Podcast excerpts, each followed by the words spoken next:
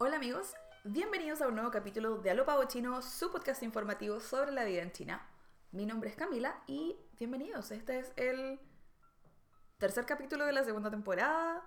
Es el primer capítulo que estamos haciendo con video. Eh, me siento un poco incómoda. Eh, ha sido un día muy largo. Mis vecinos decidieron zapatear arriba, no sé qué voy a estar haciendo. Eh, tengo un boa que creo que quizás no fue una tan buena idea porque me van a escuchar masticar bolitas. Pero que está muy rico. Siento como lo merecía, ha sido un día muy largo. Hablando de días largos y de trabajo, este capítulo es sobre trabajo. Pero sobre trabajo enfocado en lo que yo estoy haciendo. Me han llegado muchas preguntas. Ok, no muchas.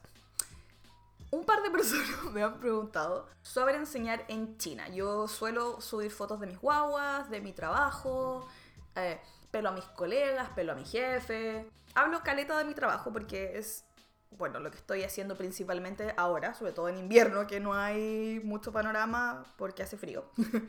Em, y es básicamente lo que estoy haciendo todos los días, todo, casi todo el día. Em, y no cachan cómo llegué acá, ni por qué estoy acá, ni qué es lo que soy. ¿Qué, qué eres, Camila? Ni lo que estudié, ni nada. Entonces voy a hablarles acerca de enseñar en China, qué posibilidades tienen o hay para venirse. ¿Es fácil? ¿No es fácil? ¿Lo recomiendo? ¿No lo recomiendo? ¿Fue difícil? Y cómo lo pueden hacer ustedes desde sus casas en estos momentos. Así que vamos a ir hablando de todas estas cositas y también tengo preguntas, preguntas del público. Eh, puse una caja de preguntas en mi Instagram y llegaron igual buenas preguntas. Gracias chiquillos por sus preguntas. Así que vamos a hablar primero de mi carrera. Yo soy profesora de inglés de profesión. Mm, Yo estudié 300 años en la OSACH y soy licenciada en lengua inglesa y tengo el título de profesora de estado mención inglés.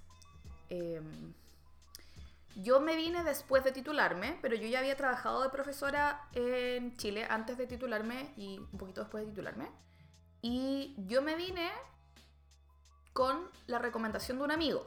Él me comentó que la pega en China era bomba y que, de, bueno, por favor dale un, así como un chance, postula, a ver si te gusta, etc. Yo, la verdad, no le pregunté mucho de lo que él hacía su trabajo. Simplemente dije, oh, bueno, esa plata está, está buena. Eh, me contó un poco de como del horario de trabajo y eso fue todo. Yo dije, ya, ok, voy a postular. Les recomiendo sí o sí de partida postular una vez que ustedes ya tengan su título en mano porque lo van a necesitar. De partida eso, lo van a necesitar para, si partir los trámites van a necesitar el título. Así que una vez que estén titulados, eh, hagan, empiecen como a buscar trabajo. Ahora, aparte de mi título, yo no tengo nada. Yo no tengo ni certificación de mi inglés, yo no tengo diplomados, no tengo ma- maestría, nada. Yo soy solo recién, bueno, no ya no recién salida, pero estaba recién salida de la universidad, pero sí tenía experiencia. La experiencia de trabajo te ayuda al momento de buscar trabajo. Eh, sobre todo cuando se viene de países en donde tú no eres nativo de inglés. Entonces, si tienen experiencia, aún mejor, porque además van a necesitar cartas de recomendación. Se necesitan siempre dos. Así que, eh, por ejemplo, yo conseguí en ese momento de... ¿Qué mierda están haciendo arriba? Están haciendo como... Paciencia. Yo conseguí dos cartas de recomendación. Una de mi práctica profesional, porque estuve un año en ese colegio, y la de mi trabajo actual, donde estaba trabajando en el momento en que yo me vine a China. Ellos no estaban muy contentos de darme una carta de recomendación, pero la verdad la escribí yo, ellos solo la firmaron.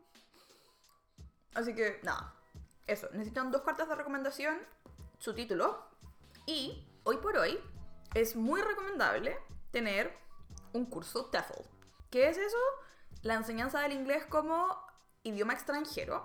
Eso se da online, es un curso por horas. Puedes tener desde las 40 hasta las 120 horas. Cuando yo me vine hace un poquito más de dos años, pedían solo 40 horas. Yo saqué el más, el más barato, el más corto y lo hice lo más rápido posible. Y eh, ahora están pidiendo 120 por ahí. Sobre todo para gente como uno. gente que no es nativa, pese a que estudiaste mucho tiempo en la universidad y practicas tu inglés, igual no estamos vistos de la misma manera que un hablante nativo, aunque el hablante nativo tenga cero experiencia y tenga un acento terrible, no importa. Eh, y esto pasa por dos cosas. Uno es temas de visa y dos es temas de eh, qué tan vendible es un extranjero nativo versus un extranjero que no es nativo de inglés. Más que nada porque la gente todavía tiene la creencia de que los nativos hablan mejor inglés que la gente que no es nativa. En fin. Estos cursos TEFL se hacen, como les dije, online. No son tan caros como, por ejemplo, hacer un Celta, que acá igual es, bien, como bien mirado un Celta, pero es caro y es mucho tiempo y... Ah, lo que ustedes pueden hacer al postular, si son profesores de inglés, es preguntar, onda, mira, yo soy profesor de inglés, bla, bla, bla, tengo experiencia, puedo hacer un TOEFL si es necesario. Entonces ahí ustedes abren la posibilidad de hacer este curso.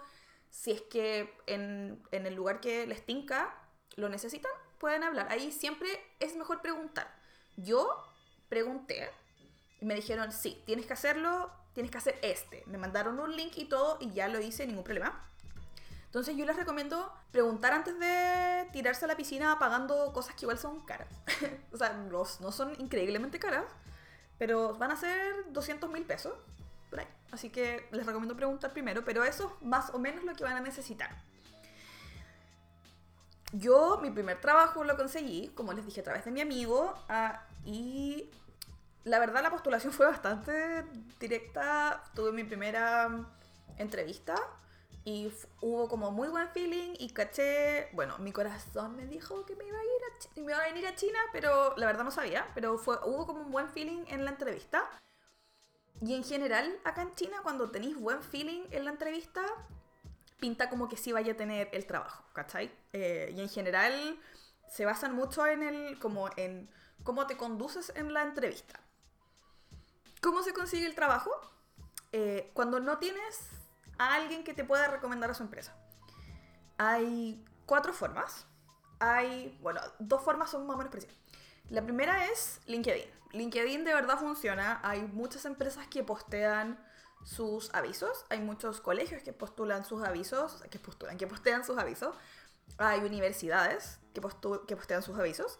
Y es una buena forma de contactarse con gente. Es cosa de que busquen como profesor de inglés China, profesor de inglés X país al que se quieran ir y les van a salir eh, algunos avisos y van a poder postular directamente. El segundo es a través de sitios de empleo.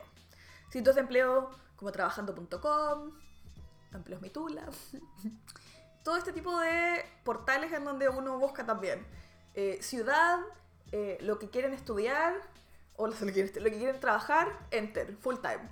es muy parecido si quieren y les interesa, puedo hacer una guía en Instagram porque descubrí que ahora puedes como escribir como posts de blog, pero en tu Instagram compartiendo imágenes. Eh, así que, nada, quizás si les interesa, avísenme. Eh, y les hago una, les puedo poner como las, los sitios que yo reviso para buscar trabajo. Em, y las últimas dos son a través de agencias o reclutadores. Estas son empresas privadas. Eh, que básicamente ponen en contacto postulantes con eh, instituciones educativas que busquen profesores. Y hay dos eh, como tipos de gente. Hay uno que es mucho más bacán y, está, bien, y el otro hay que tener mucho ojo. El primero es el que la gente o reclutador, tú le das la información de lo que tú quieres hacer. Por ejemplo, yo quería venirme a Hangzhou a trabajar en un jardín infantil Em, con las guaguitas. Eso era lo que, eso era mi requerimiento. Yo no tenía ahí X cantidad de plata. Quiero ganar esto cantidad de plata. Em, entonces busqué por las mías en estos sitios y también encontré algunos reclutadores que me empezaron a contactar con algunos jardines, etc. Y ellos te dicen, mira, tengo esta opción, ¿te tinca sí o no? Si te tinca, te contactan con la institución y el proceso sigue directamente con el, como con la institución y el agente simplemente va como chequeando cada cierto tiempo si vais bien, si tenéis dudas, si tenéis, eh, si hay algún papeleo que necesitáis ayuda, etc. Es como más un apoyo, Y una vez que tú ya estás contratado y todo, la institución educativa le paga al, a, esta, a esta agencia, reclutador, etc. Y ahí se acaba tu relación con ellos. Es como, chao, que estés bien, gracias. A veces te preguntan después como el feedback, oye, ¿cómo estuvo el colegio? ¿Cómo va? Más que nada para saber si la institución es buena o no. Eh, pero el otro tipo de gente, que que algunos amigos han tenido acá, que los encuentro macabros y son medios ilegales, es que tú contactas a esta persona que es un reclutador y ellos te ayudan a buscar, te ayudan con todo. A veces incluso te pasan hasta plata. Pero ellos se quedan con una parte de tu sueldo. Y tu contrato es como con la agencia y no con el colegio o institución en donde vas a trabajar. Y ahí es donde empiezan los problemas. Acá tu permiso de trabajo tiene que ser con el lugar en el que tú trabajas físicamente. Siempre hay excepciones y de repente es como medio... Pero al menos tiene que ser la misma empresa en la que trabajáis. ¿Cachai? Así como, como mínimo de la legalidad. Eh, y cuando tú tenés trabajos con, como permisos de trabajo con estas empresas es bien... Es bien ilegal. Partamos por eso, está mal. Em, y el hecho de que se queden con parte de tu sueldo por como, sus servicios está aún peor. Mi colega sudafricano, un amor, él trabajaba con este tipo de gente. Ahora, la gente le hacía todo. Si el guan decía como, ay, me duele la guatita, lo llevaba al hospital. Ay, es que tengo una cañería rota. El weón era así, básicamente una bobita, pero la loca se quedaba como con la mitad de su sueldo. Ahora, no es que directamente ella, sino como la empresa. Ahora, ahí llegamos de nuevo. Hay unas que son empresas como bien constituidas y son muy profesionales. Y de repente son como weones que tienen una empresa chica. es que todo, muy, todo está muy mal. Y el problema es que hay muchos países con los que es más difícil conseguir la visa con China y tienen que usar estos como reclutadores. Y por desgracia, muchas veces terminan con estos hueones ultra corneta que básicamente están ahí para ganar plata fácil. Eh, yo no recomiendo estos reclutadores, de verdad encuentro que no, no son buenos, pese a que claro, ellos te van a pasar plata si es que no tenéis para el pasaje o para algunas cosas, ellos te mandan plata o te compran el pasaje. Pero encuentro que no son la mejor opción porque al final estáis atado a la agencia, eh, no podéis buscar de repente pegas mejores. Em, no, por favor traten de evitar esos lugares y eh, remítanse a canales más como legales o cosas en donde ustedes ya tengan una relación directa con el colegio porque así pueden negociar lo importante, el sueldo. Em, pasando al tema de, ok, me metí. Voy a buscar trabajo en tal ciudad, eh, esto, esto, esto. Enter. Ok, me tinca este, contacto, hola, ¿cómo está? Tengo buena entrevista. ¿Cómo son las entrevistas? la idea es siempre mostrar.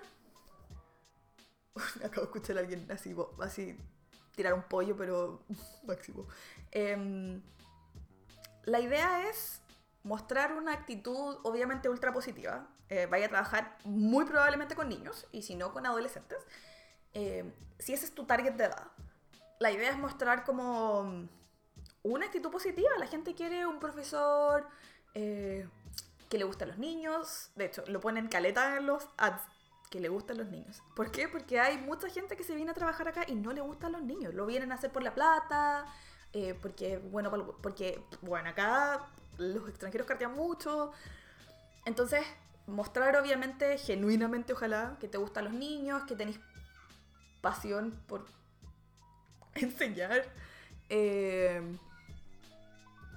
mi vecino al lado es un cabro chico y está gritando algo del todo por la mierda. Eh, en fin, básicamente mostrar que te gusta lo que, lo que estudiaste, lo que así, que es tu, pasión y lo más desde el corazón. Ahora, algunos trabajos te preguntan sobre técnicas educativas, te preguntan sobre eh, cómo enseñáis, cómo manejáis a los niños, técnicas... En general, cómo, cómo te manejas tú dentro de la clase mi primer trabajo a mí me pidieron un video, un video como micro teaching, básicamente hacer como una clase falsa. Yo ni siquiera usé niños, usé como los compañeros de universidad de una amiga para hacer el video. Em, y si no, cuando ya hay otros lugares en que te piden una, una video presentación. De, no sé, uno a dos minutos en donde tú hablas de ti, de lo que querís, de, de, de tu background. En general, estas weas son, uno, para verte, dos, para escuchar tu acento, y tres, para cachar cómo, cómo te desenvuelves. Porque acá enseñar es bastante como un show. Aunque uno trabaje en un colegio, igual de repente te piden hacer estas actividades de marketing. Entonces, la verdad, la idea es que tú tengas como, una, un, como un buen espíritu, una buena, un buen ánimo. Eh, y en general también quieren escuchar cómo es tu, acento. Si al final acá el tema del acento igual es cuático cuando uno tiene acento muy marcado, es más difícil encontrar trabajo. A mí me va, no voy a decir bien, pero un comentario muy común para mí es como, ¡ay, qué lindo inglés tienes! Es como, weón, fui a la universidad para esto. En fin. Eh, traten de mostrarse como son. Eh, hablar de lo que les gusta de enseñar eh, y siempre traten de hablar de qué esperan de el colegio para que ellos sepan qué tipo de profesional eres. ¿Cachai? Y, muy importante, la plata. Hablen claro de la plata y de lo que necesitan y vean y estudien bien su contrato antes de firmarlo. Eh, su contrato debe tener una versión en inglés, pero el que mandan al... y el que vale en China es el, en, el chino, obviamente. Eh, usualmente te mandan una versión que está en chino y en inglés abajo. Yo soy, me volví una persona desconfiada y ahora yo cuando me mandan esos los contratos yo los traduzco contra así Google Translate, no importa, porque te da una aproximación más o menos de lo que podría ser y cachai al tiro si eh, la que pusieron en inglés eso no es. Eh, fíjense bien en sus vacaciones, fíjense bien en su en el tema de eh, si les dan o no les dan em, seguro de salud. Estén ojo con sus beneficios porque acá, si pueden dejar de hacer algo, lo van a hacer. Nosotros, no sé, yo tuve que preguntar en mi, en mi último trabajo, onda, ¿vamos a tener seguro de salud alguna vez? ¿alguna vez? Yo les recomiendo venirse con un seguro de salud que dure por algunos meses, pero tienen que em, asegurarse que el seguro de salud funciona en China eh, para que los cubra por si acaso, solo por si acaso, porque uno nunca sabe. Y vean bien sus beneficios. Todo lo que ustedes creían del trabajo y de las cosas que se hacen y no se hacen, bórrenlas, porque acá de verdad van a tener que estar ojo piojo con las cosas que necesitan de su trabajo. Y cuando negocien su sueldo, negocienlo siempre después de los impuestos. Onda, si les dicen, ya, mira, este es tu sueldo, pregunten, pero ese sueldo es antes o después de los impuestos. Los impuestos acá depende de la ciudad que tan caros son. Por ejemplo, mis impuestos son casi mil yuanes, que son 100 lucas. Eso quiere decir que al tiro son 100 lucas menos de tu sueldo. Em, pero yo los compenso con mi arriendo. Yo presento la, la factura de mi arriendo y ellos me descuentan un poco. Y yo hice un arreglo con la empresa eh, para que me los descontaran un poco más pero siempre pregunten y siempre estén ojo y estén muy atentos a su sueldo, estén muy atentos a su contrato. Básicamente, estén siempre con mucho ojo, porque si acá pueden dejar de hacer algo que les haga la vida más fácil, pero que no esté en beneficio suyo, va a pasar. Puta que buena esta wea. Es de Tiger Sugar.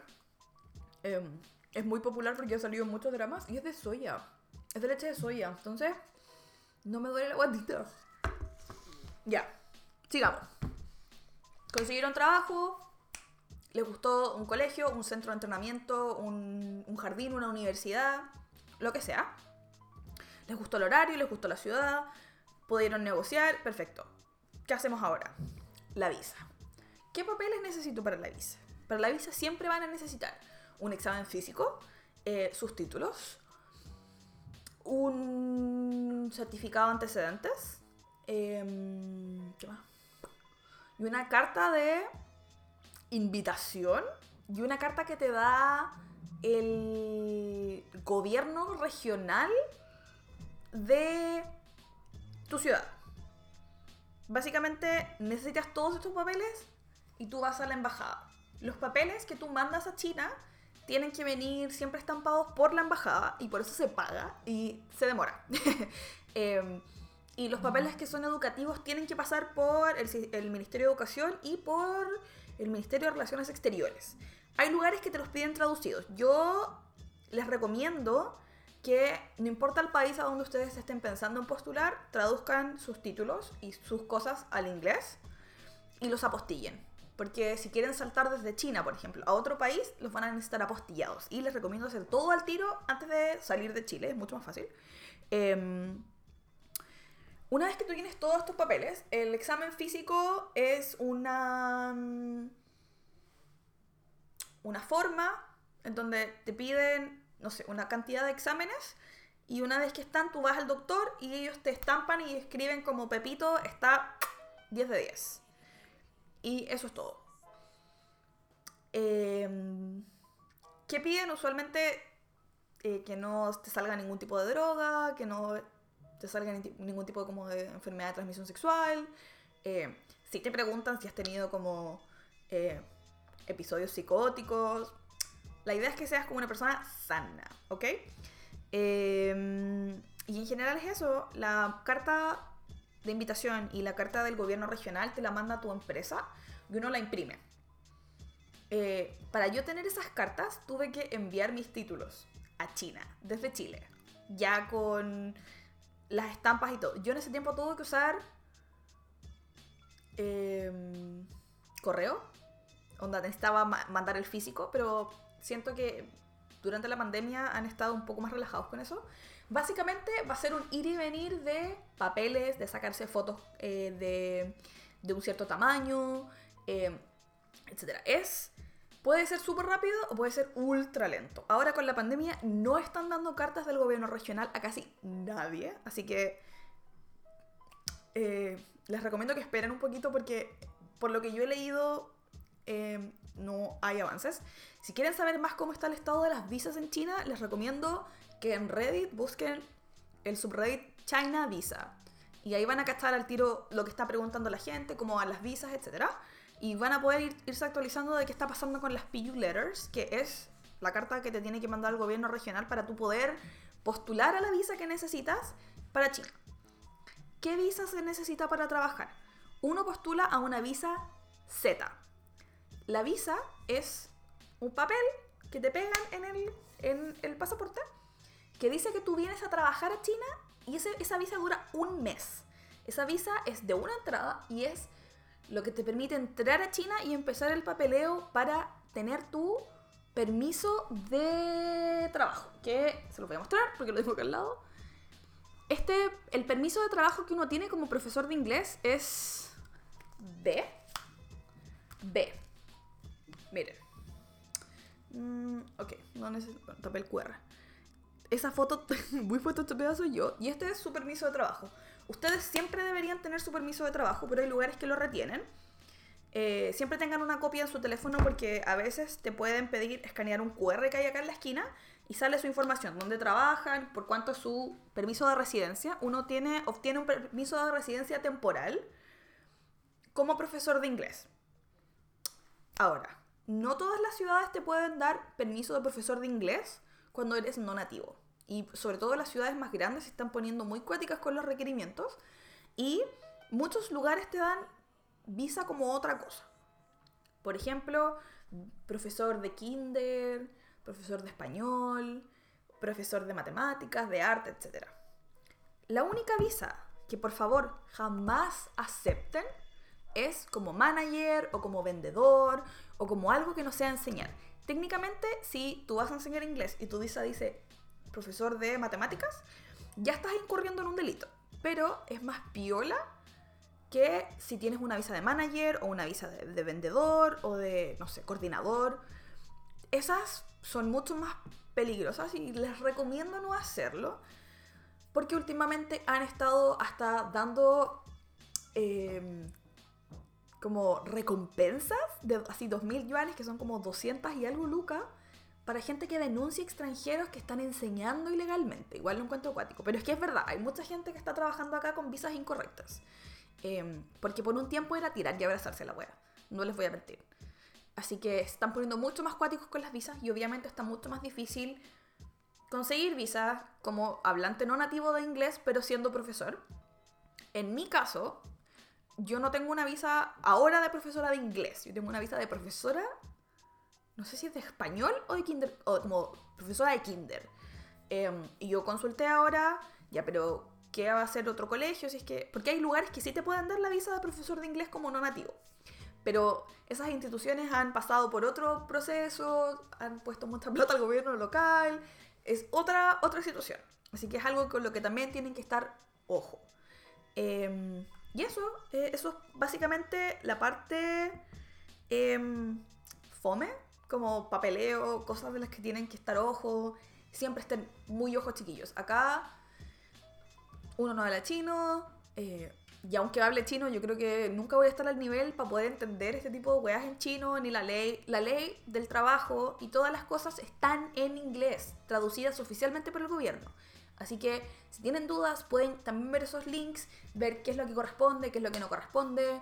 Eh, y todo esto lo pueden averiguar por internet también, como eh, cuáles son las leyes de cada, de la ciudad, por ejemplo, a la que se quieren ir respecto a los días eh, por estar enfermo. Cada ciudad es un poco diferente, entonces es igual, es harta información que buscar, pero siento que si muchas de estas cosas yo las hubiese hecho antes y las hubiese sabido antes, mi vida sería mucho más fácil.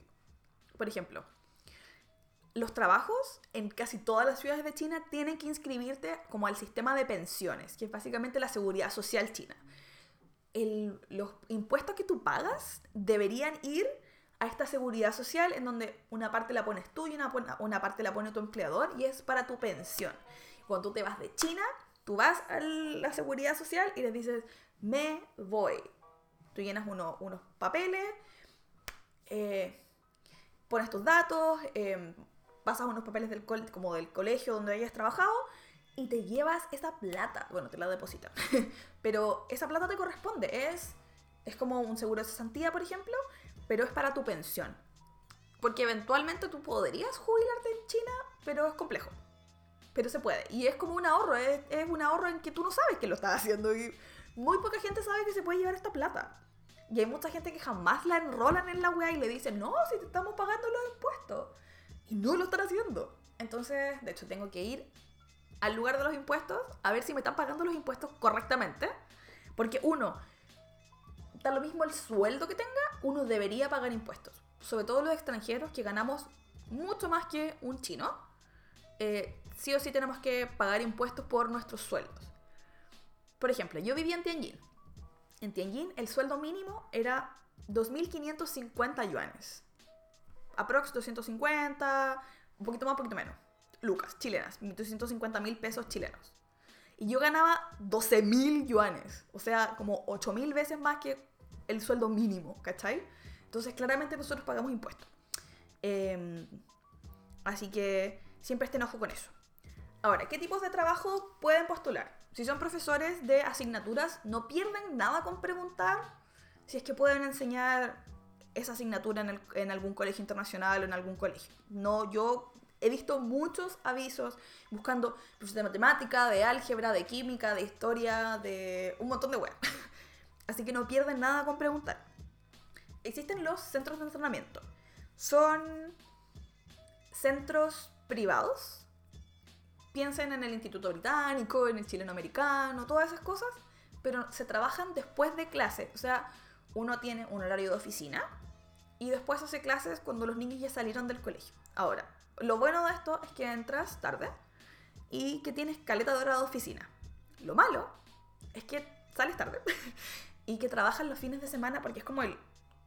Son los días peak para hacer clases em, como extra programáticas para los niños.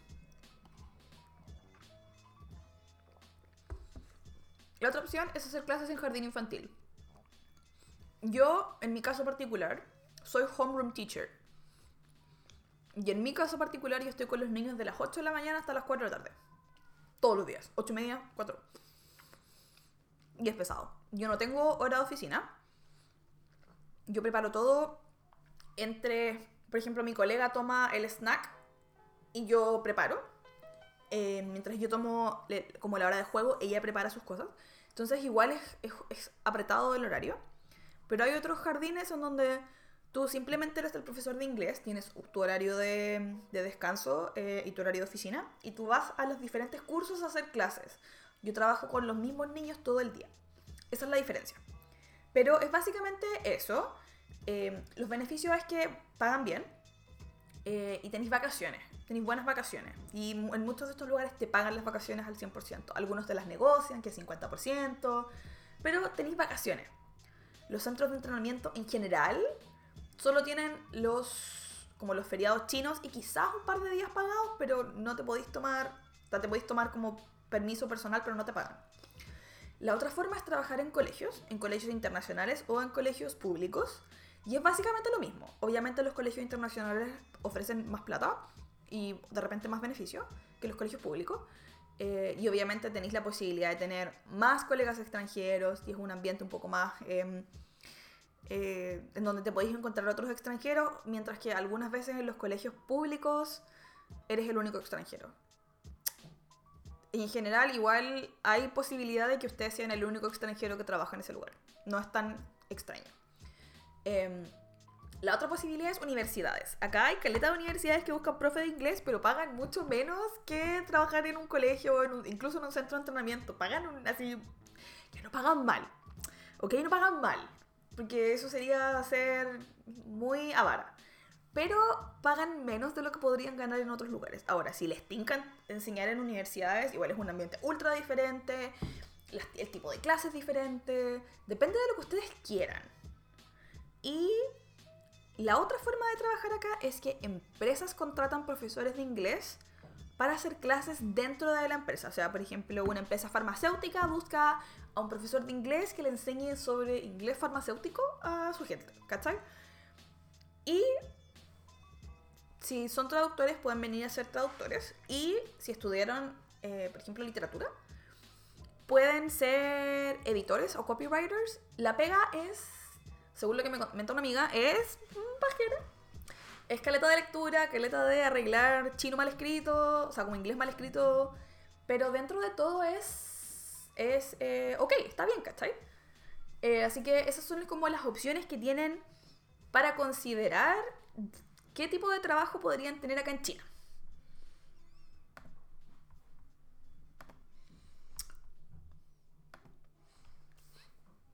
Ahora, ¿hay trabajos de algo que no sea ser profesor?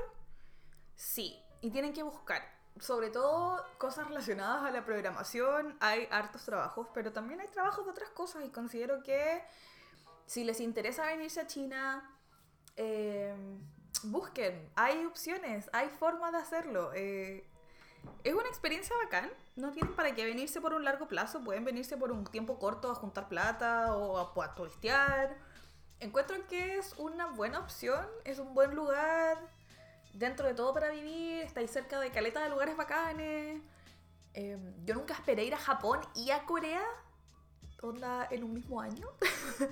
Eh, todavía tengo pendiente el sudeste asiático, eh, cuando se acabe la pandemia. Planeo viajar como a islas paradisíacas, a bañarme, eh, no sé. Eh, siento que hay muchas posibilidades y dentro del país hay tantas cosas para ver, chiquillos. Y tantas cosas para probar, no sé. Siento que es una, es un- es una experiencia bacán. Eh, tiene cosas malas. Y ahora vamos a hablar de lo negativo.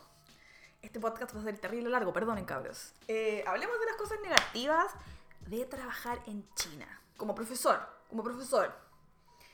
Eh, de partida, eh, lo bueno, ya tenemos lo bueno, la jornada es mucho mejor, hay más beneficios. Mm, si trabajan en lugares que tienen horario de oficina o que son más relajados o que ya tienen las planificaciones hechas, muy probablemente no van a tener que llevarse trabajo para la casa. Yo no me traigo trabajo para la casa.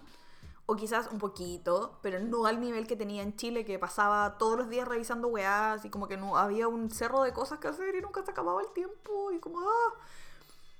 Acá, claro, yo estoy ocupada dentro del horario de- del colegio. Yo estoy, bueno, todo desde que llego hasta que me voy estoy haciendo cosas, pero después no me relajo, ¿cachai? Em, lo malo es que muchas veces la administración de los colegios no es la mejor, no necesariamente el director o... el- Pero siempre hay alguien que es corneta, weón. Siempre hay alguien que es mierda. Y es penca porque eso te arruina caleta la experiencia con el colegio. Por ejemplo, el director de mi colegio, de mi jardín, es un bacán, weón. Como persona, como amigo, en general es bacán. Pero siento que como jefe es una poronga, weón. Eh, y las otras personas que están como a cargo de lo que es administración valen pico. Porque, claro, nosotros tenemos que arreglar problemas de repente que no son nuestros, ¿cachai? Que no tienen nada que ver con ser profesor. Mi pega es ir y hacer que las guaguas aprendan inglés y sean felices. No estar arreglando el horario. No, weón. Estuve hablando con una amiga que trabaja en una escuela internacional de Suzhou y ella me decía, claro, la pega le encanta. Sus cabros le encantan. Pero la persona de recursos humanos vale corneta. Y eso le arruina la experiencia a ella. Tengo una amiga que trabaja en una escuela internacional acá y me dice lo mismo. Las guaguas, los apoderados, pero la coordinadora académica es una mierda. Siempre va a haber alguien que te va a arruinar el día. Y a veces tiene que ver con como choque cultural, que eso eventualmente uno lo puede aprender y como ya lo aprendí a sobrellevar, pero a veces es que simplemente es gente inútil, weón, gente que no sabe hacer la pega y esa es la weá que enoja. A veces tienes colegas corneta. A veces tú te tomas el trabajo terrible en serio y estás ahí por los niños, por la educación. Ok, todos nos venimos por plata, pero te tomas en serio la wea. Y no va a faltar el weón que llega con caña, o que llega curado, o pasado a copete, o que de verdad no le importa y dice, ah, estos pendejos culiados, qué wea corneta. Y eso también enoja, que no se tomen en serio la pega. Hay gente que de verdad se viene acá como un working holiday eh, para culiar con chinas, ¿cachai? Y ganar plata. Y es penca cuando uno se toma en serio el trabajo. A veces tenéis colegas como el hoyo. Colegas que no están dispuestos a conversar ni transar. Cagüineros, eh, metiches. Y es penca. A veces tus apoderados son una mierda. Tus apoderados pueden ser racistas. Me ha tocado muchas veces ver y leer y escuchar comentarios muy racistas de mis apoderados. A veces veis que hay gente, tapizán, pero sí, podrían plata, que son pésimos papás, eh, que toman pésimas decisiones para sus hijos, que no les interesa eh, involucrarse en la, en la educación de sus hijos y que básicamente te los pasan y es como, haga su pega y usted, usted ver el cabro chico. Es una mierda. Y a veces simplemente no te adaptas a la vida en China. Es algo para lo que yo no estaba preparada, quizás. Por suerte caí en un lugar con muchos chilenos y fue bacán, entonces no me costó tanto adaptarme. Soy una reina de las aplicaciones chinas. Eh, y nada, me adapté, considero que bastante bien. Igual me costó, me costó adaptarme a la forma de trabajo, a la forma de relacionarse. Ah, fue complejo no ser como soy. Porque acá la gente no es al choque, no es directa. No es si hay un problema, te digo el problema. Es si hay un problema, voy a dejar el problema ahí. A esperar que te des cuenta que hay un problema. eh, y tratar como de. como de. presentarte de una forma muy sutil. A ver si cachai que es un problema. Entonces, a mí igual me cuesta porque si yo veo un problema, si tengo un problema, yo te voy a decir tengo un problema. Eh, así que me ha costado un poco, pero aprendí y ahora, eh, pese a que puteo, no, si me leen en Twitter o me ven en Instagram, yo sé que puteo caleta mi trabajo. Pero también es una forma de como sacármelo del pecho, porque en la pega igual tengo que estar happy, ¿cachai? Feliz y, uy, me encanta esta weá. Eh, nada, eh, hay cosas buenas y cosas malas, pero estoy enamorada de esta ciudad, estoy enamorada. Estoy enamorada de esta ciudad. eh, me gusta mucho mi estilo de vida, chiquillos. Me gusta... Siento que venirme a Hangzhou simplemente me hizo florecer. Eh, me gusta mucho mi trabajo con los niños. eh, tengo colegas bacanes, pese a que tengo colegas corneta. Y siento que todo eventualmente se balancea. Eh, pero es difícil. es difícil adaptarse, es difícil convivir, eh, es difícil eh, aprender a navegar, todo. De repente hay gente que no puede. Y siento y considero, y como consejo no solicitado, si van a venirse a China o si están sus planes, tengan en cuenta que es posible que van a fallar. Es una posibilidad alta. Yo diría 50-50. Porque de verdad hay gente que no se adapta, chiquillos. Hay gente que no, no puede, que, no, que hay demasiadas weas que lo superan y es como no. Y no se sientan mal porque fallaron, entre comillas. Porque al final, obvio, el- el- la inversión de plata para venirse a China escaleta, eh, la inversión de tiempo, el, el básicamente dejar todo atrás e irse a nuevas tierras. eh, yo les digo, la diferencia cultural es, es harta. Es harta y a veces no te podéis adaptar nomás. Y está bien, está bien. Pero es bacán que lo quieran intentar. Así que, nada, ahora voy a responder las preguntas del Instagram. Voy a tratar de leer sus eh, arrobas de Instagram, pero siempre se me dan collera.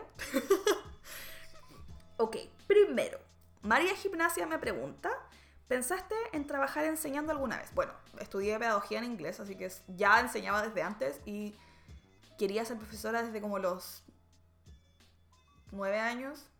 Y creo que si preguntan a mis compañeros del colegio, todos les van a decir que ninguna me veía haciendo otra cosa que no fuera enseñando inglés.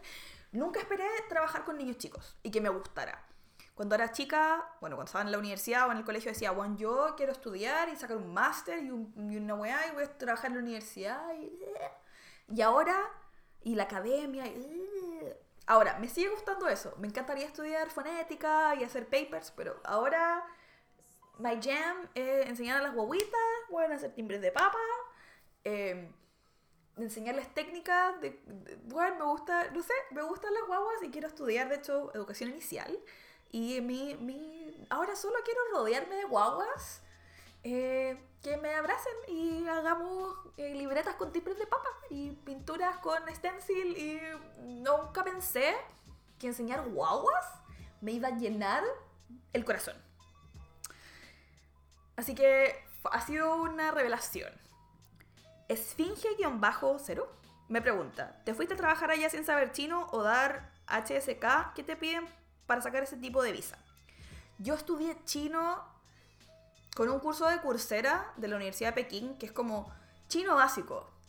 Y sabía, no sé, contar hasta 10, decir ni hao. Eh, sabía decir un poquito de cosas y acá fui aprendiendo sobre la marcha. Yo llevo dos años y algo y mi chino es, yo entiendo bastante. Mi chino es bastante básico, pero yo entiendo bastante. Y me he encontrado caleta con extranjeros que hablamos de que claro, nosotros venimos, llevamos, no sé, cuatro años y nuestro chino vale corneta, pero es que nuestro foco nunca fue aprender chino. Yo ahora me he interesado más en aprender chino eh, porque veo series, porque quiero, quiero viajar por China sola y no que se me vaya en collera todo y que no me dé vergüenza. eh, pero eso. Así que no necesitan saber chino. Si quieren saber chino, te, bueno, te ayuda caleta. ¿Para qué estamos con weas? Te, te ayuda. Pero si queréis sobrevivir con un chino así guagua y traductor, también se puede, también se puede. Pero depende de lo que ustedes quieran. Y bueno, ¿qué te piden para sacar ese tipo de visa? Ya hablamos de los papeleos eh, y siempre pueden visitar el sitio web de la embajada de su país, de la embajada china, de China en su país, y ahí les salen todos los requerimientos. Detective Conan me pregunta, si me voy, ¿me recibes? Es broma. No importa. Sea broma o no sea broma, te recibo igual, bebé. Mm, son tres preguntas de ella. ¿Es posible irse sin saber nada de chino? Sí, yo conozco gente que hasta el día de hoy habla un huevo de chino, que no, no se relaciona con gente china, que siempre anda con alguien que le ayuda y se puede. Considero que es una forma riesgosa de vivir, pero se puede, se puede, así que no tengan miedo de no saber chino. ¿Tu experiencia trabajando en China ha sido mejor que en Chile? Sí. Pese a que yo me quejo de la administración, me quejo de los papás, me quejo de un montón de cosas, nunca es al nivel de mi papá. Mi papá trabajó por mucho tiempo en un mismo colegio, mi papá es profesor de matemática y física. Y sus quejas siempre son las mismas, weón. Mi papá ha trabajado como Hubo 30 años de profesor. Y sus quejas son las mismas desde que yo me acuerdo que soy chica hasta ahora. Y acá tengo mejor horario, eh, vivo experiencias nuevas, eh, tengo mayor libertad. Es bacán. Lo considero que es una buena, es una buena experiencia de enseñar y te ayuda y te enseña caleta acerca de, de realmente lo que querías hacer con tu carrera.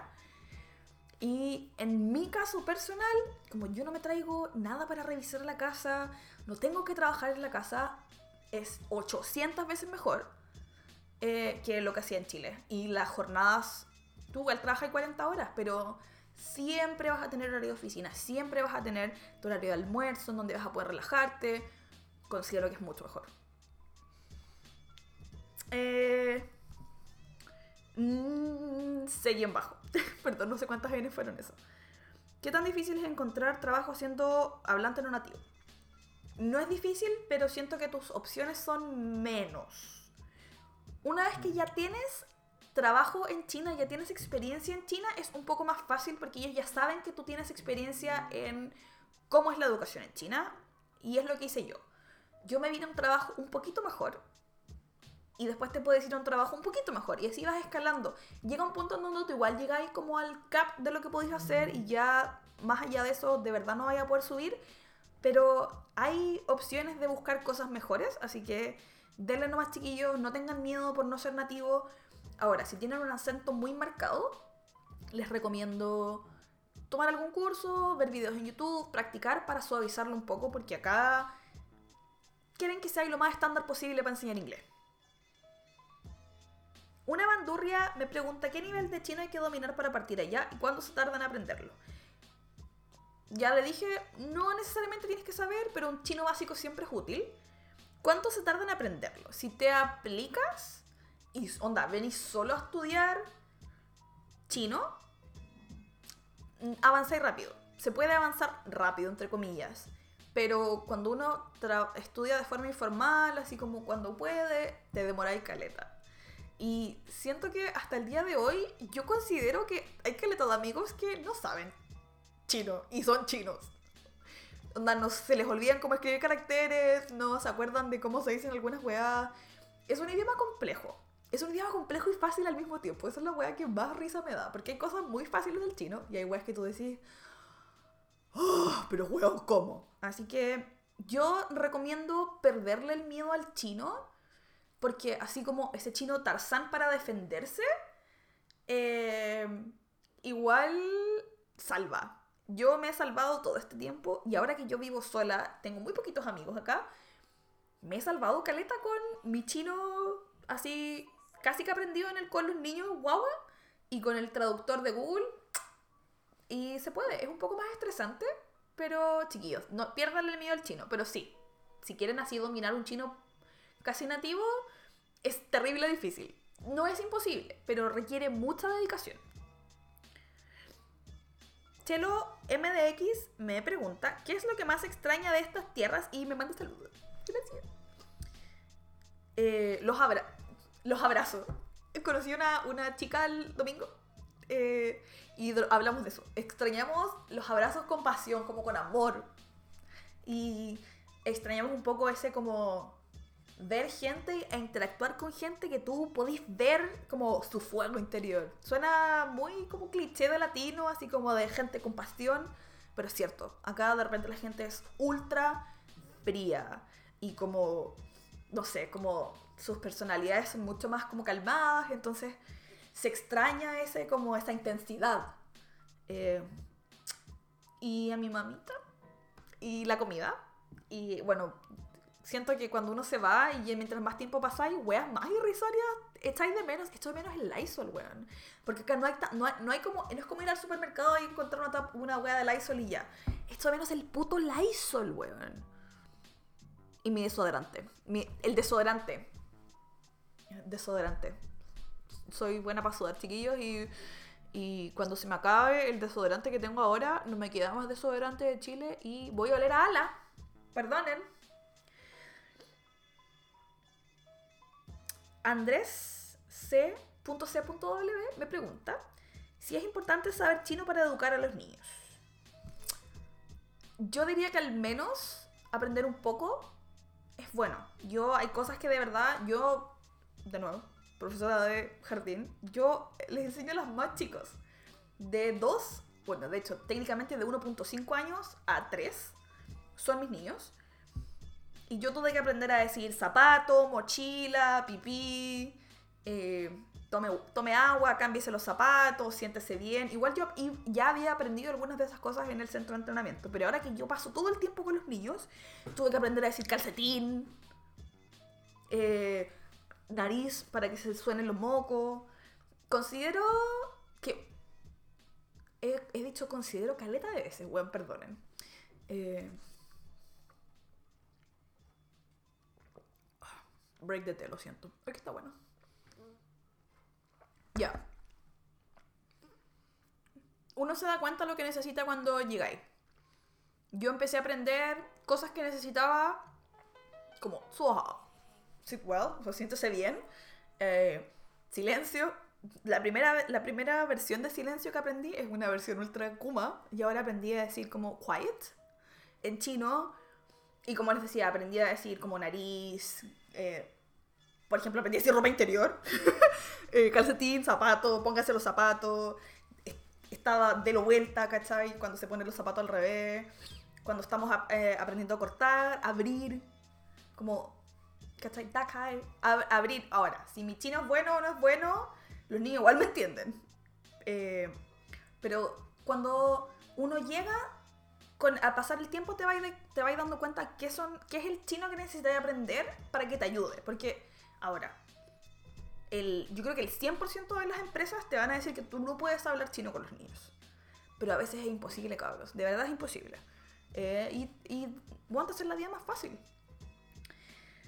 Ah, Mr. Comte, Jorgito, me pregunta cómo sobrellevar el shock por la cultura e idiosincrasia de una compañía china. Paciencia, loco, paciencia. Paciencia. Paciencia y... ¿Qué era lo que decía mi abuelita? ¿Qué era que decías, abuelita? Eh, ¿Mesura? ¿Mesura era lo que decía? Pico. Controlen su, su intensidad y mucha paciencia.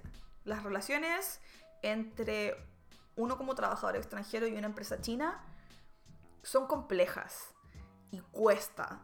Y hay cosas que tú no entendís por qué son así. Así como, ¿por qué están haciendo esta weá? Así es, claramente no es así.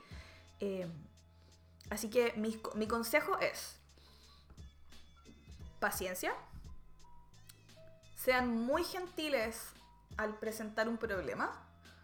Eh, y si van a presentar un problema, tratan de comentar una solución.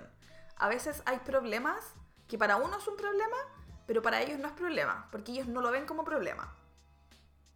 Un, aquí una muestra hoy día tenemos una actividad de marketing para que más niños se inscriban al próximo año en el jardín. Y la actividad era, primero, mi colega, 10 niños, una manualidad. Niños de 3 años que ya sabían cortar. El viernes nos dicen que hay 20 niños y hay niños de 2 años y que, y que, que, que así nomás.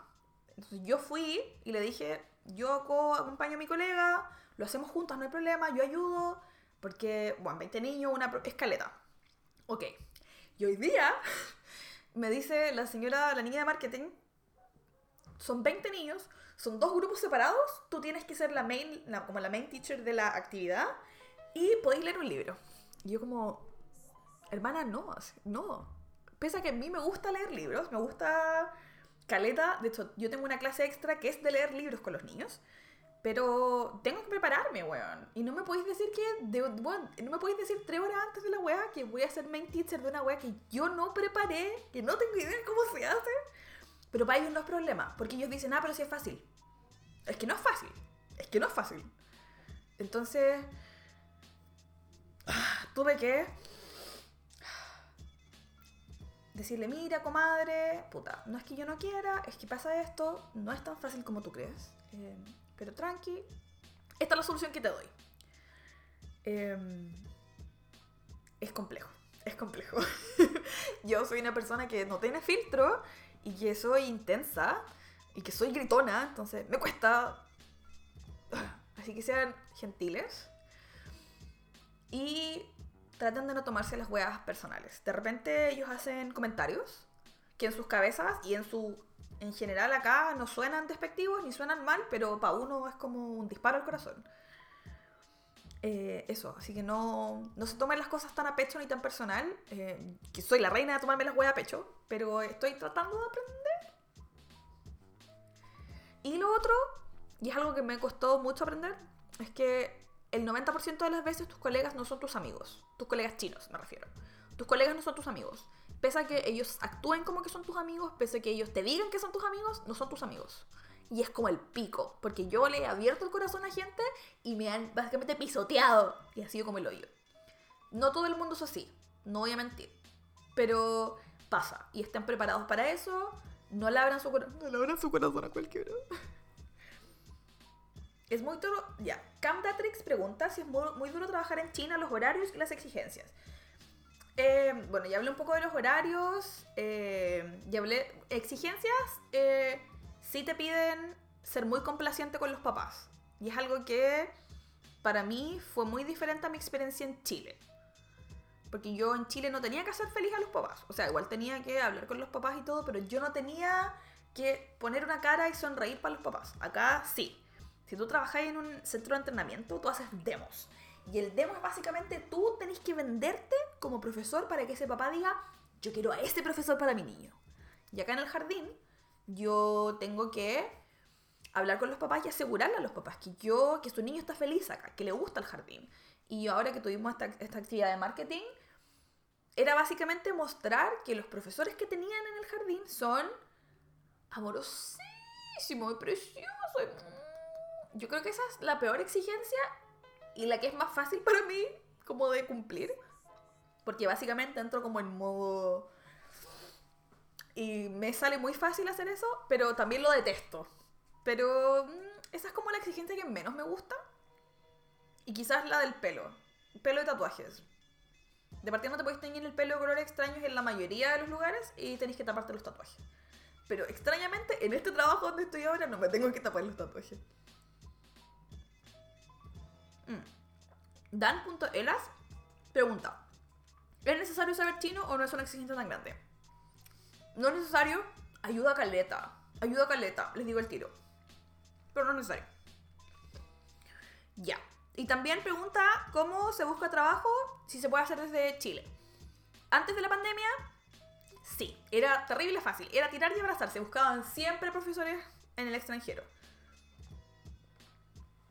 Pero hoy día, como no están dando las cartas que se necesitan para hacer la visa Z, está difícil. Pero igual, si quieren, les recomiendo que pregunten y siempre estén ahí como opción. Eh, a veces te lleváis sorpresas como, por ejemplo, el otro día me ofrecieron trabajo de una weá a la que postulé hace como siete meses atrás. Y le dije como, puta comadre, de verdad no puedo ahora. Porque eso es lo otro. Cuando tú firmas un contrato, difícil salirse del contrato siendo extranjero. Porque una vez que tú te vas del colegio y luchas con ese colegio para que te dé los papeles, tenéis como un mes para encontrar trabajo. Eh, bueno, no sé, si algún día quieren que hable acerca de visas, eh, puedo hacer un capítulo solo de visas, pero generalmente tienes que terminar tu contrato. Recomiendo solo tomar contratos de un año, porque si tomáis dos, como lo que hice yo, que fue estúpido, eh, y al, bueno, así al segundo año, a la mitad ya estaba como, ¡mátenme! Por último, con un año, si te esforzáis el año se puede pasar rapidito y ya te vais. Siguiente. Yo ahora estoy luchando con, por un tema con mi colega más que con el colegio en general. Y estoy así como, bueno, que se acabe el año, que se acabe el año, que se acabe el año, que se acabe el año.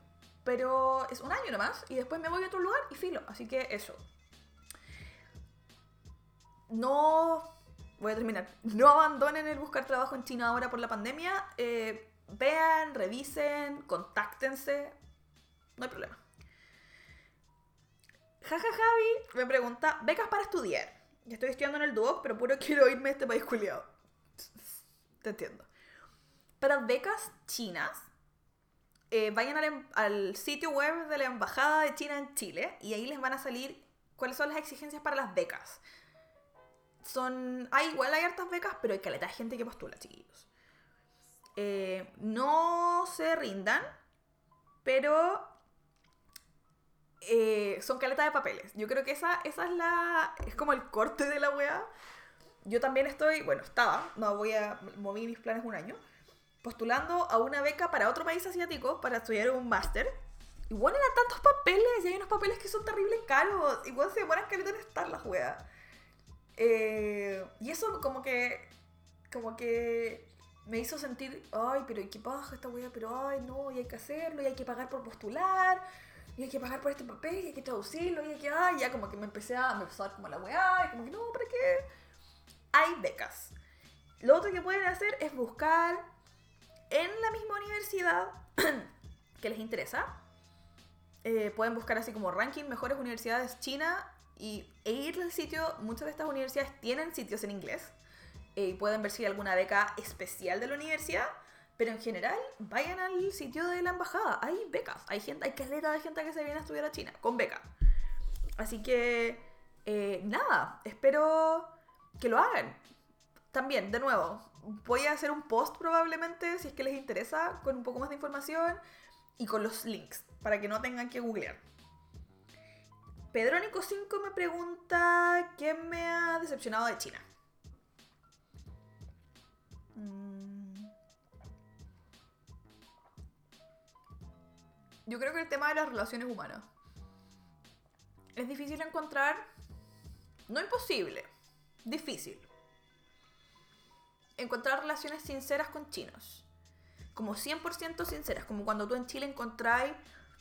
O en, en cualquier país encontráis como esa persona con la que haces clic así como del alma. Em, es difícil. Porque muchas veces la gente tiene un interés detrás de la amistad o simplemente no está tan interesado en la amistad como estáis tú. Em, y eso como que me, da un poco de pena porque yo soy entregada y yo abro mi corazón y, y, lo doy todo. Entonces cuando no es como que porque no me devuelven eso me da pena, sino porque uno cacha eventualmente que esa persona está contigo porque tiene un interés porque quieres ser amiga de un extranjero, o simplemente porque puta trabajáis juntos y pero una vez que se vayan del trabajo como que uy, como que esa amistad tan pasional era. Entonces eso eso es como difícil. Y el tema también de la cercanía corporal. Yo también soy del team, nunca más saludemos de beso en la cara, pero un buen abrazo, un abrazo bien dado, chiquillos, cuando uno tiene como pena de no poder ir a Chile y cuando de repente extrañáis un abrazo bien dado, ese, ese abrazo como calentito, weón. Acá es difícil de encontrar, weón. como que... Hasta que una amiga estaba llorando hace, no sé, un, un día atrás. Y la abrazamos con una amiga extranjera. Y, weón, como que para ella dar un abrazo es como pararse y como... Y quedarse así. Y como poner sus bracitos como así, como apenas tocándote. Y como que me empezó a dar una risa porque hay caleta de gente que abraza así. Bueno, saben abrazar, no saben. Yo a mis algunas guaguas yo les digo, ay, dame un abracito.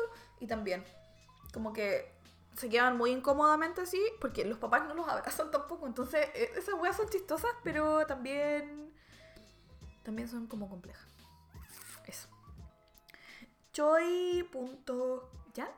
J4N, perdón si lo dije como lo yo.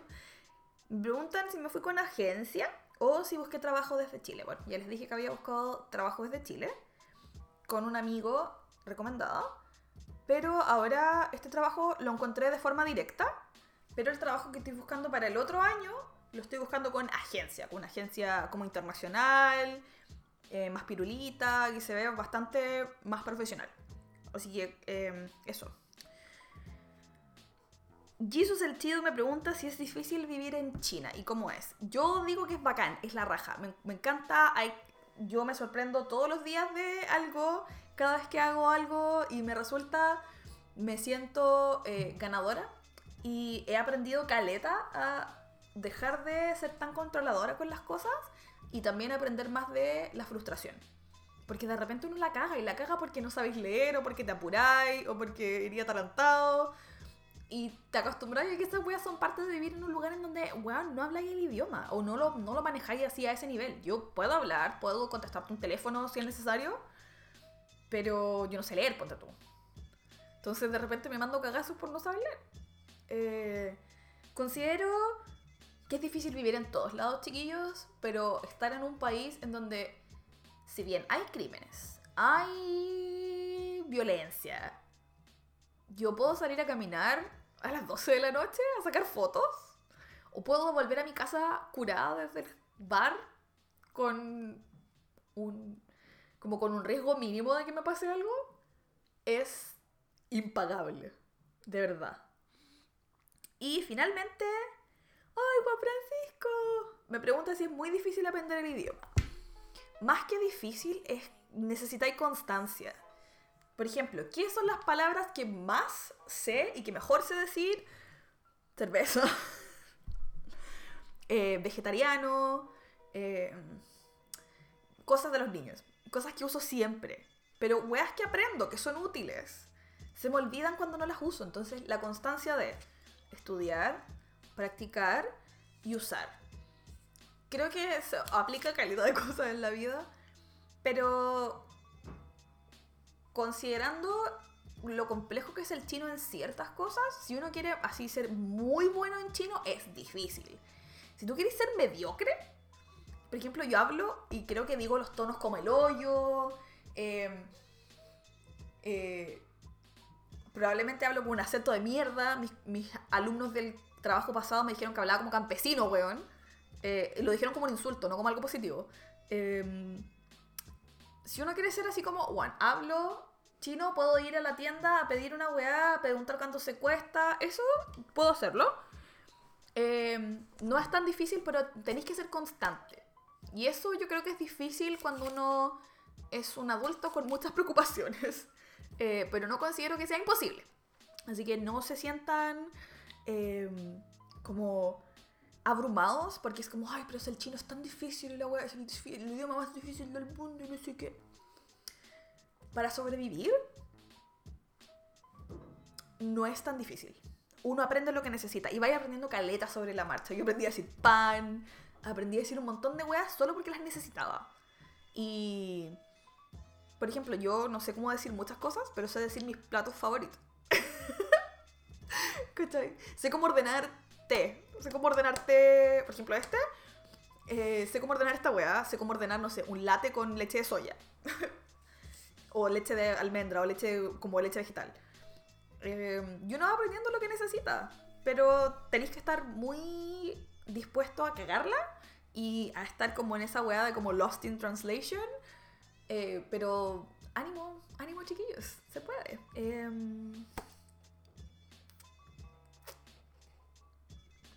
Este podcast salió larguísimo y lo siento.